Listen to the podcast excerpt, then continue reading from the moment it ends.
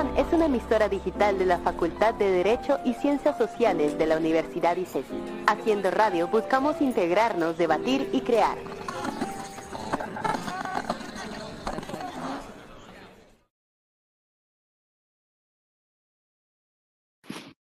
Listo, ahí vamos. Listo. Entonces, hola a todos y todas eh, las personas que nos escuchan el día de hoy.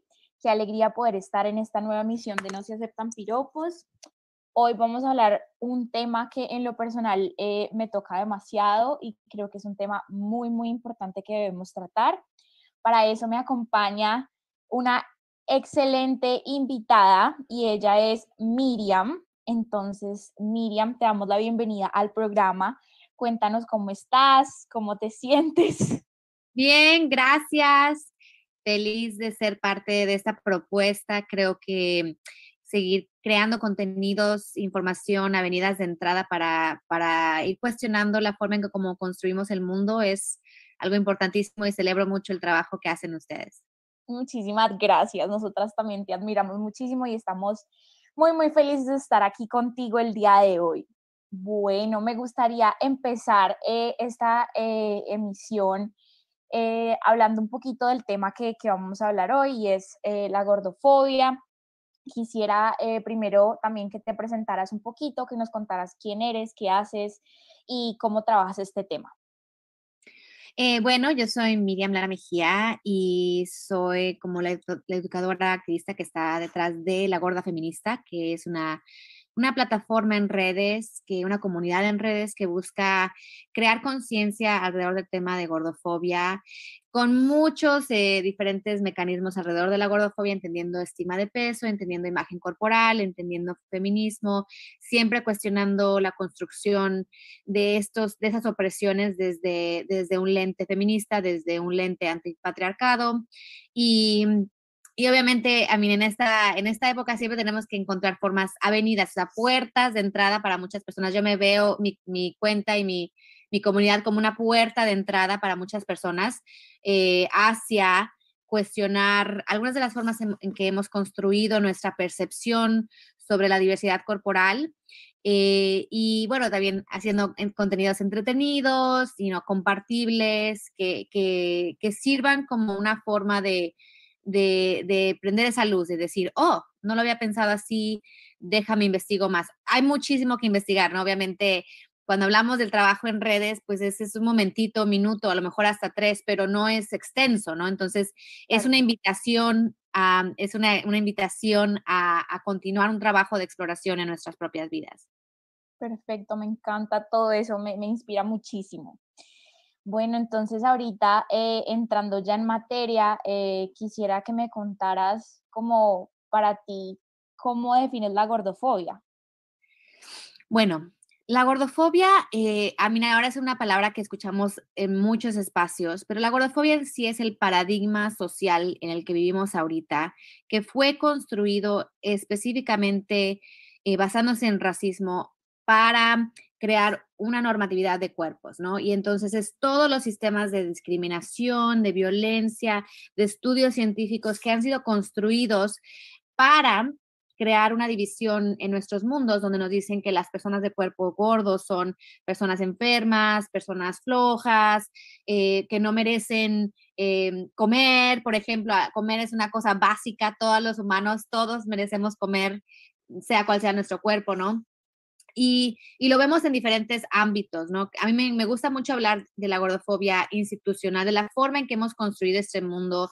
Eh, a mí, ni siquiera hablamos porque a mí, para mí, lo que a mí me, alenta mucho es el cuestionar la forma en que hemos creado estudios que nos dicen, oh, el peso está relacionado a la salud, cuando en realidad ahora tenemos más personas que estudian eh, la salud en cuerpos grandes y están diciendo es que no es el peso, son otros factores. Tenemos la salud es multifactorial, tenemos cientos de factores que impactan la salud, pero el hecho de que tú y yo y todo el mundo pensemos que el peso es un factor determinante de la salud, es una construcción social que ha sido construida, que nos han metido en la cabeza, ¿no?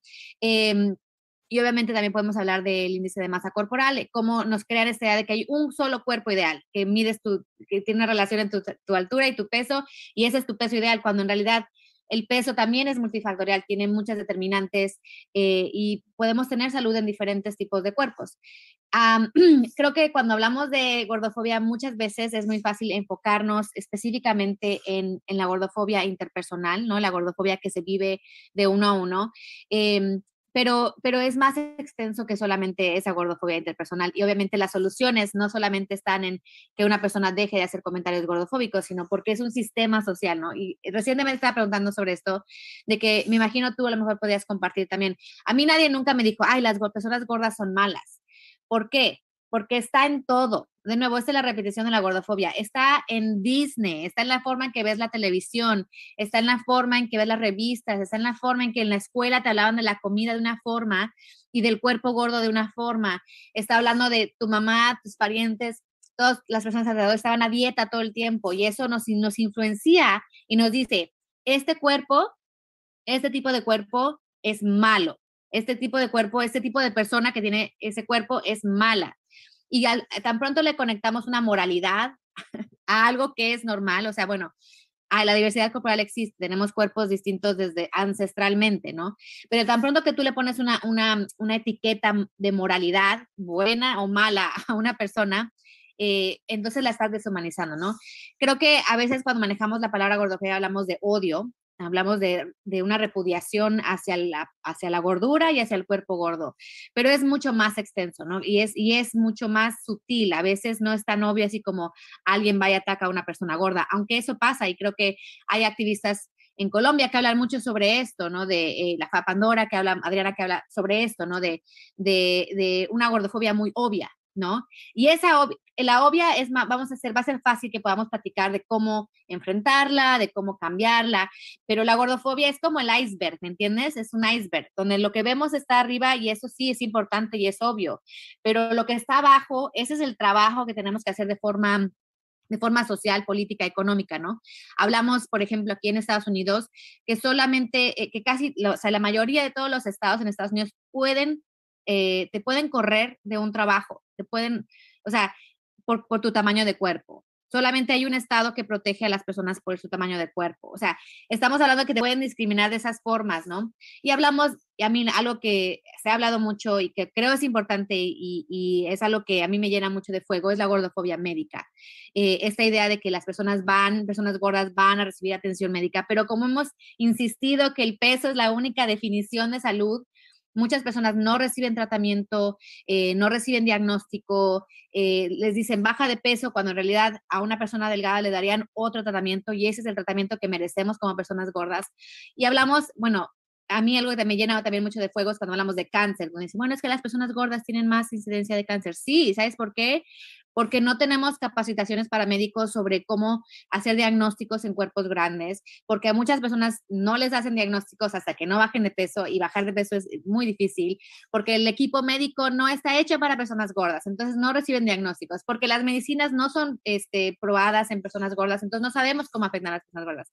Entonces hablamos de todas estas formas en que hemos creado sistemas que excluyen y discriminan a las personas gordas, y ese es como mi fuego, ¿no? Porque, bueno, yo sí quiero hablar y me enfoco mucho en, la discriminación específicamente de las personas gordas, porque es una intolerancia que como sociedad todavía aplaudimos. Empezamos a ver ya como el racismo, empezamos a ver la homofobia, el clasismo, el capacitismo, pero la gordofobia todavía no, no, lo merecen. Las personas gordas se lo merecen, porque si quisieran, podrían bajar de peso, cuando sabemos que en realidad eso no es cierto, ¿no? Em, entonces, eh, creo que es, es, es como una, una pelea primordial ahorita para nuestras comunidades, decir, ok, ¿por qué permitimos que un grupo de personas sea discriminada de esta forma, tengan menos acceso a servicios de salud, tengan menos acceso a trabajos, tengan menos acceso a todo tipo de cosas simplemente por su cuerpo y que sí tenemos el poder como sociedad de crear cambios para que todo mundo tenga acceso a lo mismo. Sí, totalmente, o sea, lo que dices y es que, o sea, todos los cuerpos son distintos y que no, no, o sea, no solamente un solo cuerpo va a tener, o sea, el peso en dos cuerpos es totalmente distinto por distintas condiciones genéticas, eh, sí, medio ambiente, sí. Medio ambiente, son muchísimas cosas, entonces sí, totalmente. A mí algo que, algo que yo leo un libro que me gusta mucho, que es como el primer libro que empieza a hablar sobre lo que se llama salud en todas las tallas, la idea de que de que no, no nos dicen que, por ejemplo, con este peso saludable y todo el mundo sabe y eso no es cierto, ¿no? Y con este peso no saludable y tampoco es cierto, ¿no? Tenemos una diversidad de cosas. Pero algo que me encanta platicar es, por ejemplo, una persona, dos personas diferentes se comen una taza de, de, pasta, de espagueti, y su cuerpo lo absorbe de diferentes formas. Es a lo que voy. Eh, es que somos totalmente distintos y tenemos diferentes formas en que funciona nuestro cuerpo y es absolutamente quien crea todavía que es, es posible que todo el mundo, todo el mundo solamente puede ser saludable en un peso, a mí es como like, una incongruencia en totalmente. Totalmente. Y otra cosa pues que yo quiero resaltar y es que tú hablabas un poquito también de la gordofobia interiorizada, ¿no? De que eso está tan metido en todas partes y es de que somos, o sea, desde que nacemos, eso está muy intrínseco y muy metido en lo que en lo que somos nosotros, como que nos enseñaron eso como tal, porque es algo que se ha vuelto un constructo social y está muy interiorizado. Entonces, verdaderamente es algo em, supremamente pues duro. Bueno, sí, cuando hablamos de gordofobia hablamos de gordofobia interiorizada, gordofobia interpersonal y gordofobia institucional. Y de nuevo, es como para, ese es un, ese es un, constructo este, académico teórico para ayudarnos a entender las diferentes formas en las que está inmiscuida. La gordofobia interiorizada eh, impacta claramente a la persona que es gorda y que interioriza mensajes que te están diciendo a ti como persona gorda que no vales la pena, que no eres buena, que eres menos, que eres, ¿me entiendes? Eh, y, podemos articular, y me imagino, hay muchísimas personas que estudian psicología y que pueden hablar de qué impacto tiene constantemente recibir ese mensaje y interna, interiorizarlo, ¿no?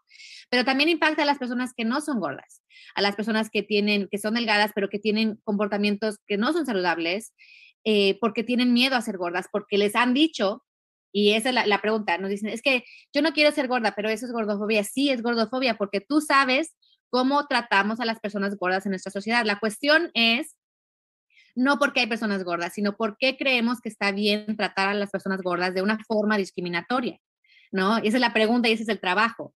No quiere decir que todo el mundo, vamos a ser todos gordos y todas gordas, no, pero la idea de cuestionar por qué nos da tanto miedo tener un cuerpo gordo no es porque el cuerpo gordo sea malo intrínsecamente, es porque hemos construido una sociedad que discrimina y daña y violenta a las personas gordas. Y esa es la pregunta, ese es el trabajo, ¿no? Em, a mí siempre, al fin y al cabo, eh, creo que, que, empezar con la gordofobia interiorizada y empezar a notar nuestros, nuestros pensamientos, a mí todas y que están escuchando, todas las personas que están escuchando han sentido alguna vez su cuerpo de alguna forma, dices, ay, esto no me gusta, no me siento bien. ¿Dónde están esos mensajes? ¿Cómo, ¿Cómo fueron construidos esos mensajes en tu cuerpo? Que una cosa natural, tu celulitis. 95% de las mujeres en este mundo tienen celulitis. ¿Por qué pensamos que no, que es la no, anomalía, no?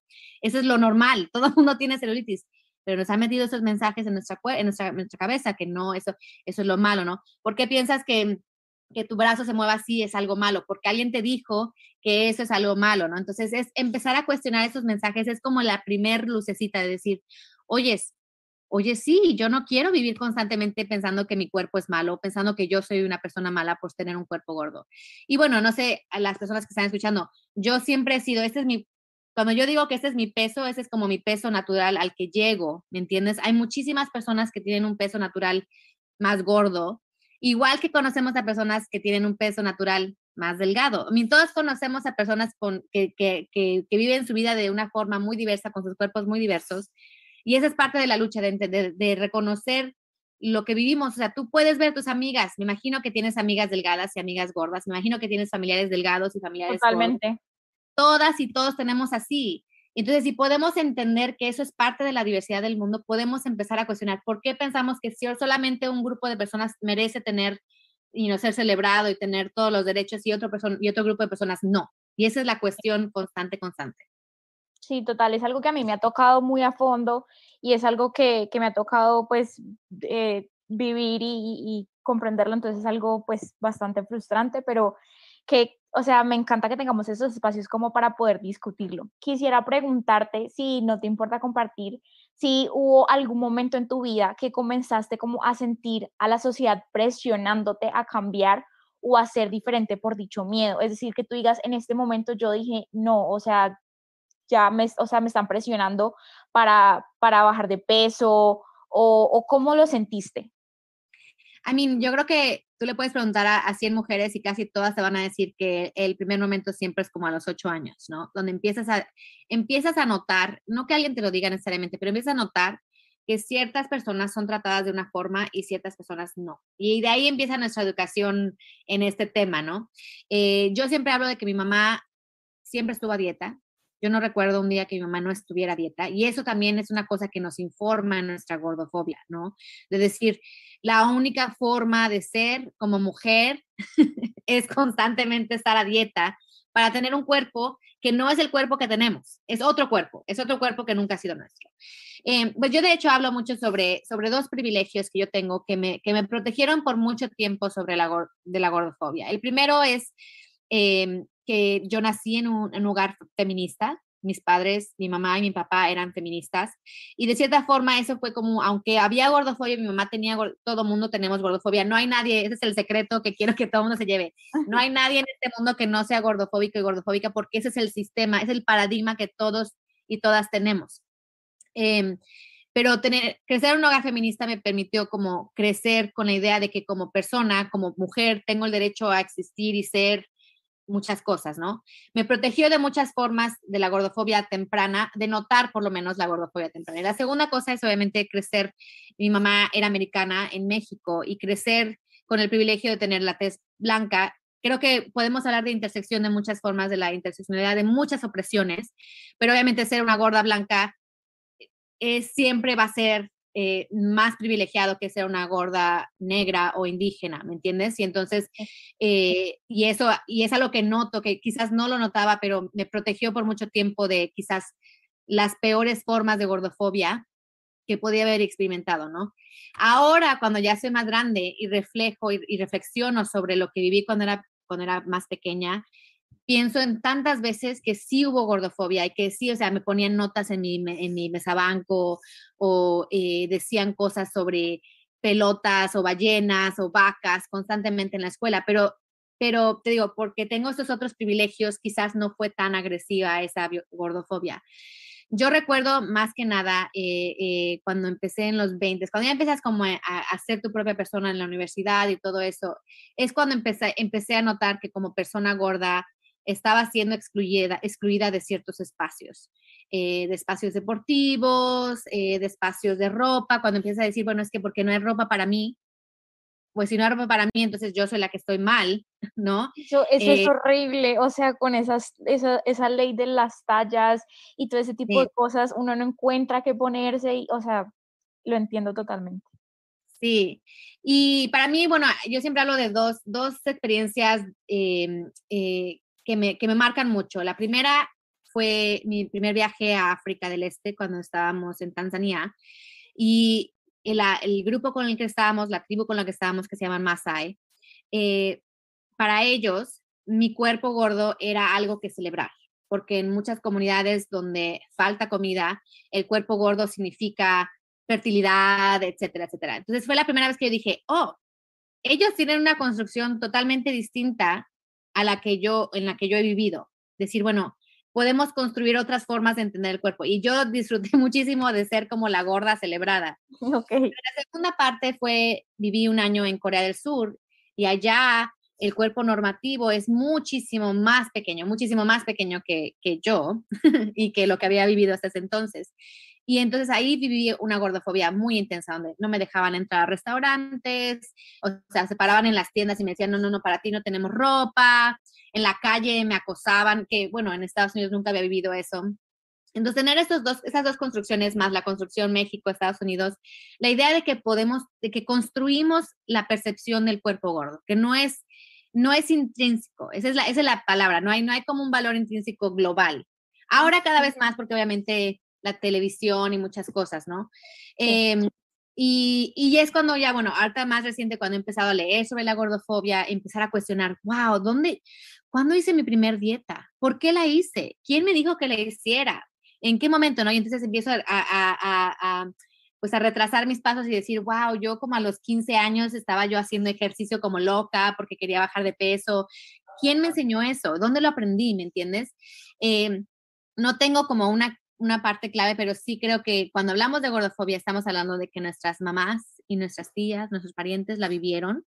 Así ellas también, you know, vivieron esta violencia y sus you know, familias más arriba y más, en las generaciones más, más antes de ellas. Entonces, esta no es una cosa eh, de ahorita, no es una cosa de este momento ni de esta, de esta de esta generación, es algo generacional y por eso es mucho, mucho más difícil de cambiar, ¿no? Y por eso cuando hablamos de, de la gordofobia en la familia, a mí me llegan muchísimos mensajes de, es que mi mamá me dice gorda, es que mi mamá no me deja comer, es que, eh, y, y, es como, like, ¿cómo empezamos a romper ese eslabón? Porque esta es una, esta es una violencia enorme, generacional, dañina, que tenemos evidencia muy clara de cómo nos afecta. O sea, la gente dice, ay, es que la gordofobia, entonces la gente va a ser todo gorda. No, de hecho, cuando eliminamos la gordofobia y cuando creamos amor propio, buena imagen corporal, la gente tiende a tener comportamientos más saludables alrededor de su cuerpo, alrededor del ejercicio, movimiento.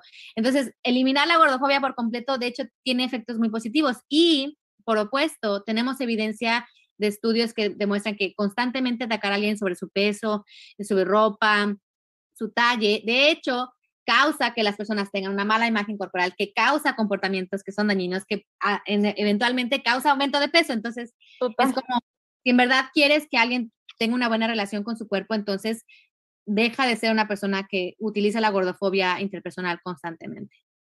Sí, totalmente lo que nos dices. Eh, quisiera saber cómo que si, o sea, ¿cómo logras tú hacerle frente a todo esto y como que cuál fue tu proceso para deconstruirte y cómo dejar de lado todos, todos estos estereotipos de belleza y salud y luego poderle transmitir como este mensaje de antigordofobia a las nuevas generaciones y a las personas más jóvenes. O sea, ¿tú cómo crees que deberíamos transmitirle este mensaje?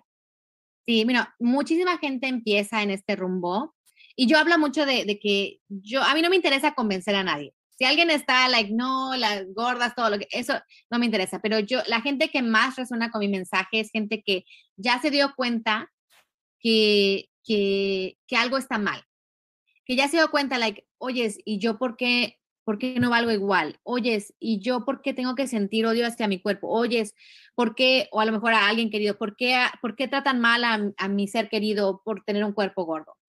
Eh, so, esa es como la primer como como, ¿me entiendes?, cosquillitas de, información que empezamos a ver. Eh, para mí siempre es importante eh, reconocer, porque cuando hablamos de estos tipos de opresiones, la gente quiere decir, bueno, yo no soy racista, o yo no soy homofóbica, o yo no soy gordofóbica. Y, repito, todas y todos somos gordofóbicos. Entonces, un paso importante es declarar que entendemos eh, y reconocemos nuestra propia gordofobia y de ahí, desde ese como reconocimiento, nos comprometemos a trabajarla constantemente. La idea de esto es que no hay así como que ya llegaste y tan tan, trabajo hecho. No, este es un trabajo constante de deconstrucción social.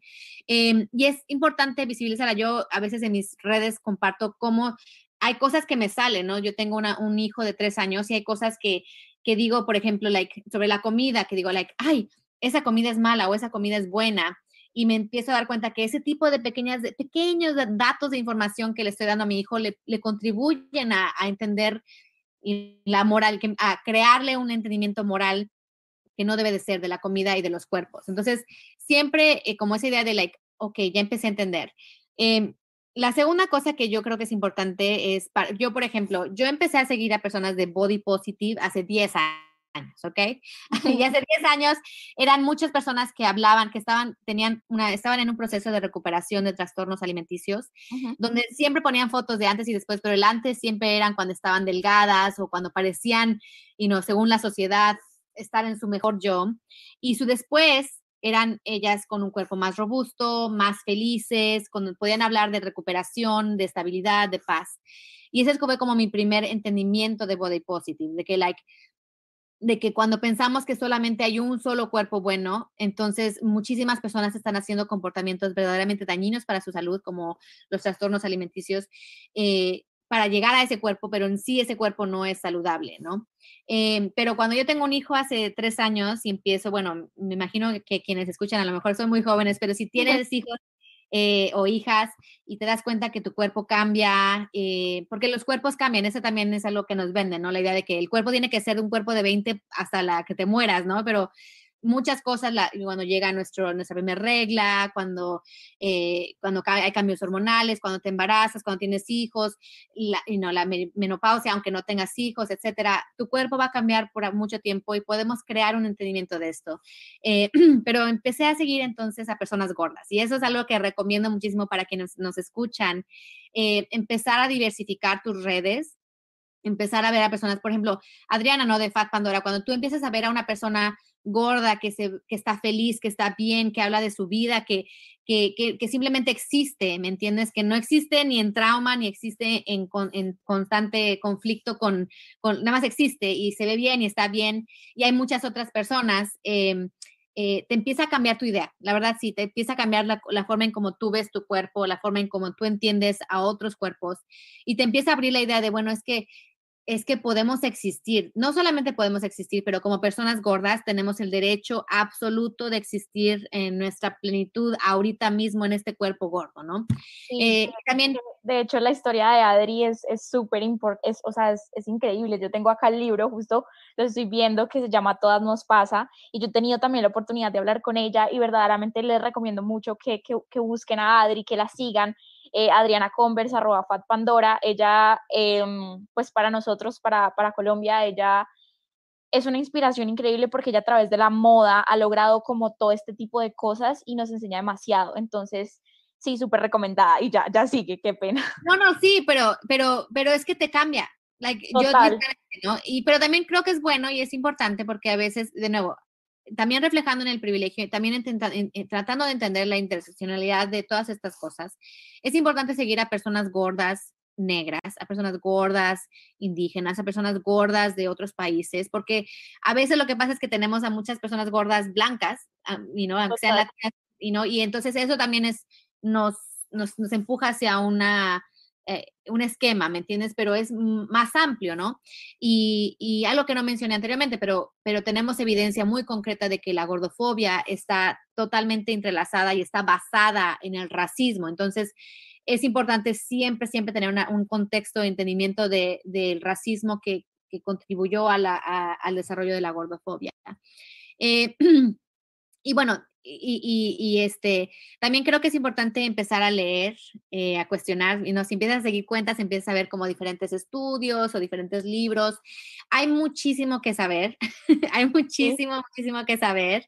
Eh, hay muchísimo que saber sobre la historia, ¿no? Yo, por ejemplo, hablo mucho sobre quién inventó el, la palabra, you know, obesidad mórbida. Ah, resulta que fue la persona que inventó la cirugía bariátrica, porque, y él explícitamente dice, porque quería convencer a las, a, la, a las aseguradoras de cubrir esta, esta cirugía que es, la verdad, súper, súper, súper eh, eh, intensa y no y tiene, o sea, estás quitando parte de un órgano que está totalmente saludable, convenciéndolos por decir que si no te, si no te la haces te vas a morir de gordo, ¿no? Aunque no existe, eso no existe, que quiero que quede claro, like, no te mueres de gordo, no te mueres de gorda, eso no existe, te mueres de muchísimas otras cosas, pero de, del peso no. Entonces, em, aprender sobre la historia, you know, la gente habla del índice de masa corporal, ¿quién lo inventó? ¿Por qué lo inventó? ¿Cómo se lo, todas estas cosas, muchísimo, muchísimo que cuestionar y, y eso nos ayuda como a entender uno de los elementos de cómo construimos esta idea, ¿no? Aunque al fin y al cabo, eh, quiero que también la gente se vaya sabiendo, aunque tú seas una persona gorda, tenga una enfermedad o no, no importa mereces los mismos derechos que cualquier otra persona. La gente trata de hacer esa articulación como, like, si estás gordo y estás enfermo. No, hay gente enferma de todo tipo, de todos. Like, la, tener, la salud es una cosa moral, ¿ok? No le debes la salud a nadie para merecer los mismos derechos que otras personas. Entonces, ese es un argumento fallido. Em, y bueno, otro espacio que a mí me gusta mucho hablar sobre la gordofobia es aprendamos a interrumpir la gordofobia. Mira, cuando empiezas a, oír de gordofobia, cuando empiezas a leer de gordofobia, empiezas a seguir, por ejemplo, mi cuenta o ves un video chistoso o algo así, te juro que vas a empezar a escuchar, la, ver la gordofobia y entenderla todo el tiempo. Vas a escuchar a tu tía decir algo y vas a decir, oh, eso es gordofóbico. Vas a ver el comercial para perder de peso en Caracol y vas a decir, no, no, no, eso es, eso es gordofobia, eso sí es gordofobia. Eso me pasa a mí mucho. Sí, eh, vas, a, vas, a, leer una revista, vas a ver, por ejemplo, yo veo las, y no, las películas que veo infantiles con mi hijo y digo, a ver, ¿por qué el único personaje malo, la única villana, villano de, esta película es gorda? ok, vamos a cuestionar eso, ¿no? Entonces vamos a decir, ¿por qué, por qué está, eso ya es, eso es una semillita, la gente piensa que es inconsecuente, pero no lo es. Si tú ves 10 shows y 10 películas y todas tienen un personaje gordo, ¿qué vas a pensar? O sea, eso te, te, te, influencia, ¿no? Em, pero entonces te invito a, a empezar a, a, aprender sobre la gordofobia, hablamos de eso, empezar a ser una persona que interrumpe la gordofobia empezar a, ser una persona que nota cuando está ocurriendo y, se prepara para poder hablar, para poder decir algo. Y esto es, eso es el llamado. Mira, bueno, yo tengo 40 años. a mí, de cierta forma, yo tengo ya una construcción. Cuando llegas a cierta edad, la verdad, te empieza a valer todo y dices, ya soy, existo y me vale, me vale, ¿no? Pero eh, tenemos personitas, ¿no? Tenemos eh, sobrinas, sobrinos, sobrines, hijas, hijes, hijos, este, like, es hora de, interrumpir la gordofobia que afecta a esas personitas, porque es posible hacer eso, ¿no? Y, algo de lo que hablo es sobre, sobre lo que contagiamos. O sea, la gente me dice, mire, ¿por qué te pones en bikini en redes? digo, es que mira, hay alguien que me va a ver, que va a decir, yo me puedo poner un bikini también porque tengo el mismo cuerpo que ella. O, o, va a decir una persona, me llegan muchísimos, la verdad me llegan muchísimos, muchísimos mensajes de jovencitas de 13 a 18 años que, ya desde ahorita están viviendo una gordofobia intensa en sus familias, que están diciendo, like, ya entiendo que eso no está bien, que no está bien que alguien constantemente te esté diciendo que estás gorda, que te ves mal, que comas esto, que no comas esto. Ya están empezando a cuestionar esto, ¿no? Entonces, eh, interrumpir y, y, especialmente interrumpir la gordofobia cuando la vemos, la escuchamos hacia personitas de cualquier edad, ¿no? Eh, y bueno, Dios, la verdad sí, eh, suena a veces la gente me cuestiona esto, pero creo que es importante cuestionar y eso es algo que mucha gente que son los, los investigadores, investigadoras que están hablando sobre obesidad y sobrepeso, están preguntándose qué sabemos, qué entendemos, están preguntándose, like, cómo hemos construido estudios médicos, estudios académicos que en la verdad no están basados en, en evidencia.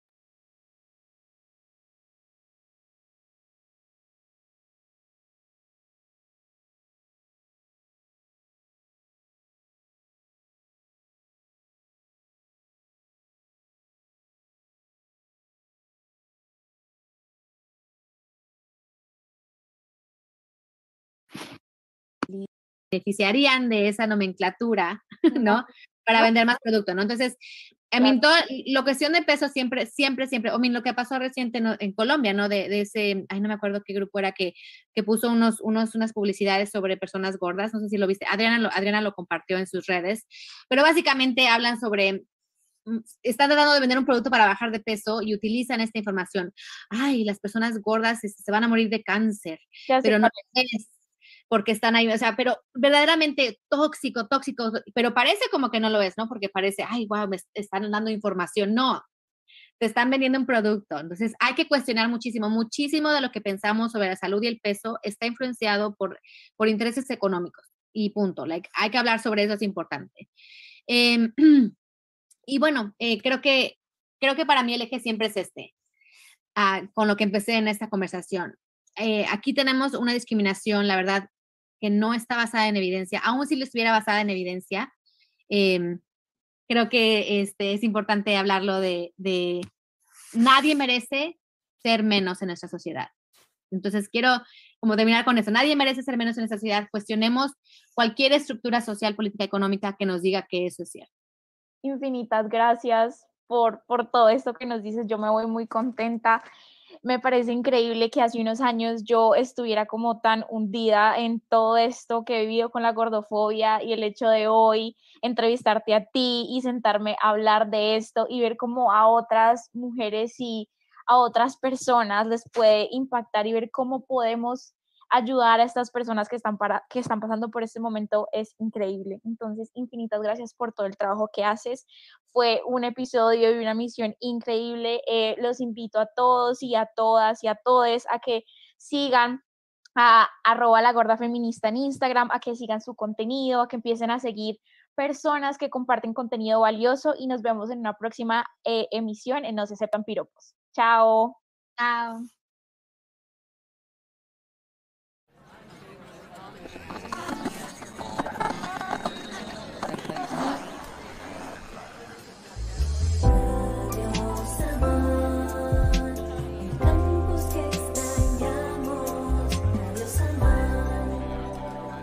Radio Samán es una plataforma radial de la Facultad de Derecho y Ciencias Sociales de la Universidad ICESI. Sigue nuestras transmisiones de lunes a viernes de 5 de la tarde a 8 de la noche, ingresando a la web www.mixlr.com slash radio-samán o desde la aplicación de MixLR. Puedes escuchar también el archivo de los programas por Spotify. Nos encuentras como Radio Samán. Para más detalles de la programación y la plataforma, estamos por Instagram en arroba radio rayalpiso samán.